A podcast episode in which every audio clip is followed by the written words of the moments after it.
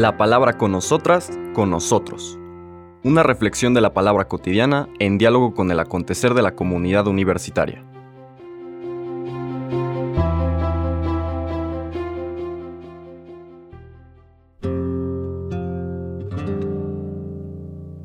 Hola, buenos días. Bienvenidas, bienvenidos a la palabra con nosotras, con nosotros. Hoy miércoles, primer día del mes de febrero, tomamos los siguientes versículos del Evangelio de San Marcos. Ya estamos en el capítulo 6, versículos del 1 al 6. La escena es más breve, pero llena de sentido y significado muy vinculada con las escenas que habíamos visto el lunes y el martes. Recordemos el endemoniado de Gerasa, cómo Jesús tiene el poder de transformar inclusive a las personas que no pertenecen al pueblo judío, a este pagano que se encuentra descrito con todo lo que veíamos, y cómo el intercambio con el Señor Jesús, inclusive a quienes no tienen una fe religiosa, en el caso del pagano, va liberándolos. Primero tomar conciencia de que está poseído por una multitud de presencias que le quitan su dignidad, vive con la ropa desgarrada, haciéndose daño, todo lo que describíamos.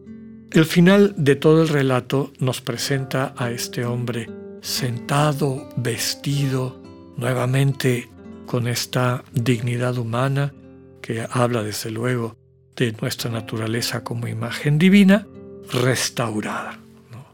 Y como Jesús lo envía como misionero, misionero a su pueblo, para interactuar dando testimonio de lo que Dios ha hecho en su vida. Y ayer veíamos a dos personas con una gran fe. Jairo, el oficial de la sinagoga, y la mujer que tenía la hemorragia por casi 12 años. Ambas personas confían en Jesús y se abandonan, se ponen en sus manos. Hacen este acto de confianza plena y ese acto de confianza plena trae como consecuencia que sus vidas cambien radicalmente. En el caso de Jairo, su hija, la vida de su hija se la, se la devuelve Jesús, esta niñita que estaba por empezar su vida adulta, y en el caso de la mujer es restituida a la vida en la comunidad, sobre todo tomando en cuenta algunas de estas reglas de pureza que seguramente la mantenían alejada de la gente que la rodeaba. Ahora vamos a ver un relato breve, pero de gran contraste con lo que veíamos en los días anteriores, y es la visita del Señor Jesús a Nazaret, a su pueblo.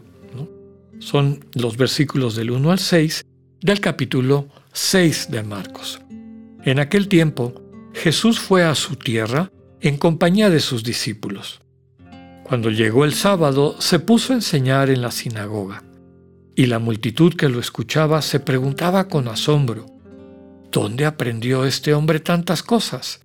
¿De dónde le viene esa sabiduría y ese poder para hacer milagros?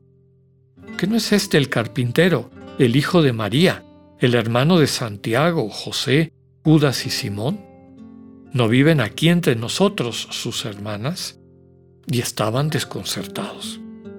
Pero Jesús les dijo, Todos honran a un profeta menos los de su tierra, sus parientes y los de su casa. Y no pudo hacer allí ningún milagro, solo curó a algunos enfermos imponiéndoles las manos y estaba extrañado de la incredulidad de aquella gente. Luego se fue a enseñar en los pueblos vecinos. Palabra del Señor. Como les digo, es clara la, el contraste, ¿no? Las personas que confían y se abandonan en Jesús ven su vida transformada, ven su vida plenificada, ¿no?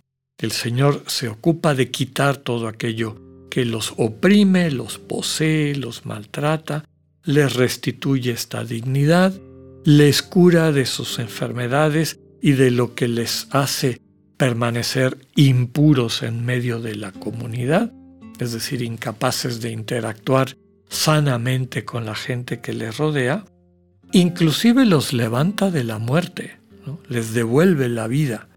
La clave es esta fe, el término griego es pistis, que se traduce básicamente como confianza, confiar, confiar en alguien.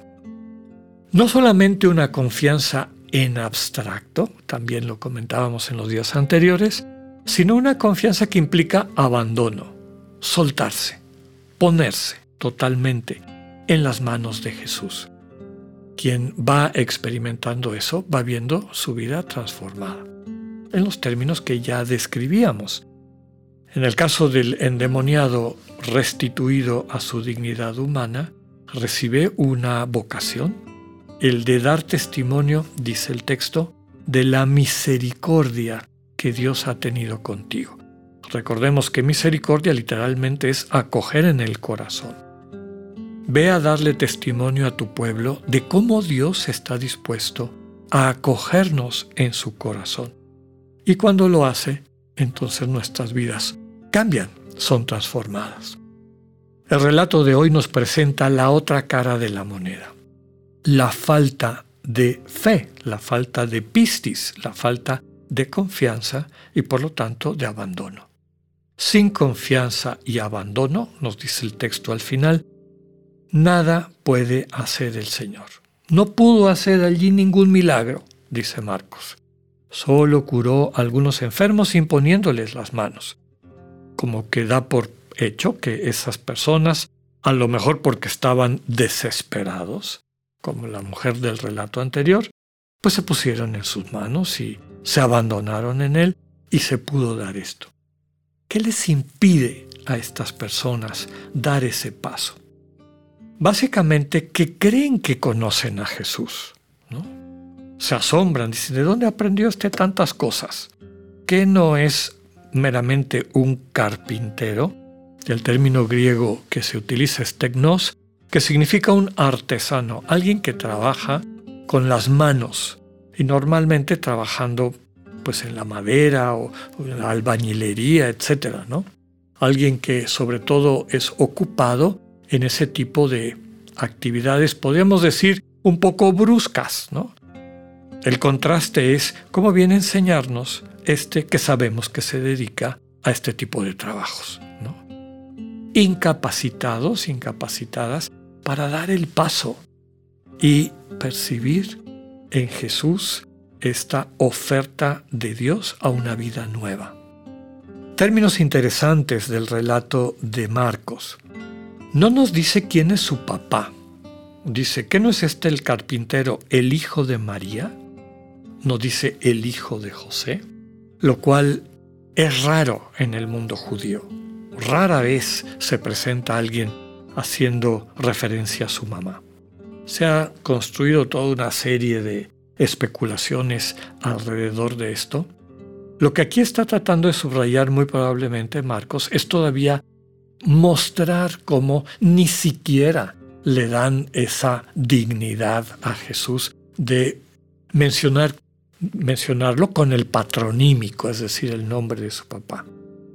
Utilizan a María como para decir, bueno, realmente no es alguien digno de que pongamos nuestra confianza. ¿Quién se cree? ¿De dónde aprendió todas estas cosas? Conocemos su entorno y vienen los nombres de los hermanos, Santiago, José, Judas y Simón. Ya también hemos escuchado que eso puede significar parientes o gentes relacionadas con él.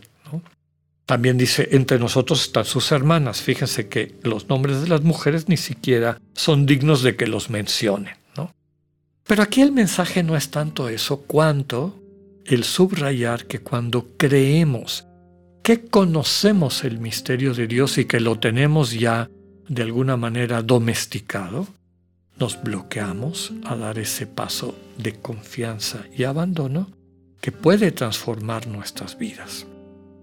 La frase con la cual el Señor cita la Escritura, todos honran a un profeta menos los de su tierra y sus parientes. Él se presenta como profeta. Recordemos que profeta no es un adivino del futuro, es alguien que viviendo en comunión con Dios manifiesta el parecer de Dios ante el mundo. Jesús subraya, yo les vengo a comunicar un mensaje profundo de Dios y ustedes se bloquean por esta pretensión de querer controlar a Dios y tenerlo domesticado, a dejarse asombrar por Él.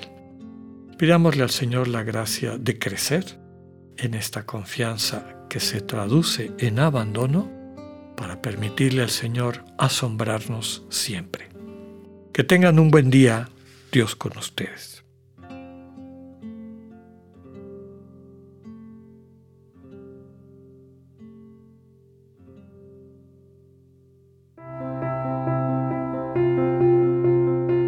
Acabamos de escuchar el mensaje del Padre Alexander Satirka. Escúchalo de lunes a viernes a las 8.45 de la mañana por radiveroleón.com o a través de nuestra app gratuita para iOS y Android. Radivero León, no todo está dicho.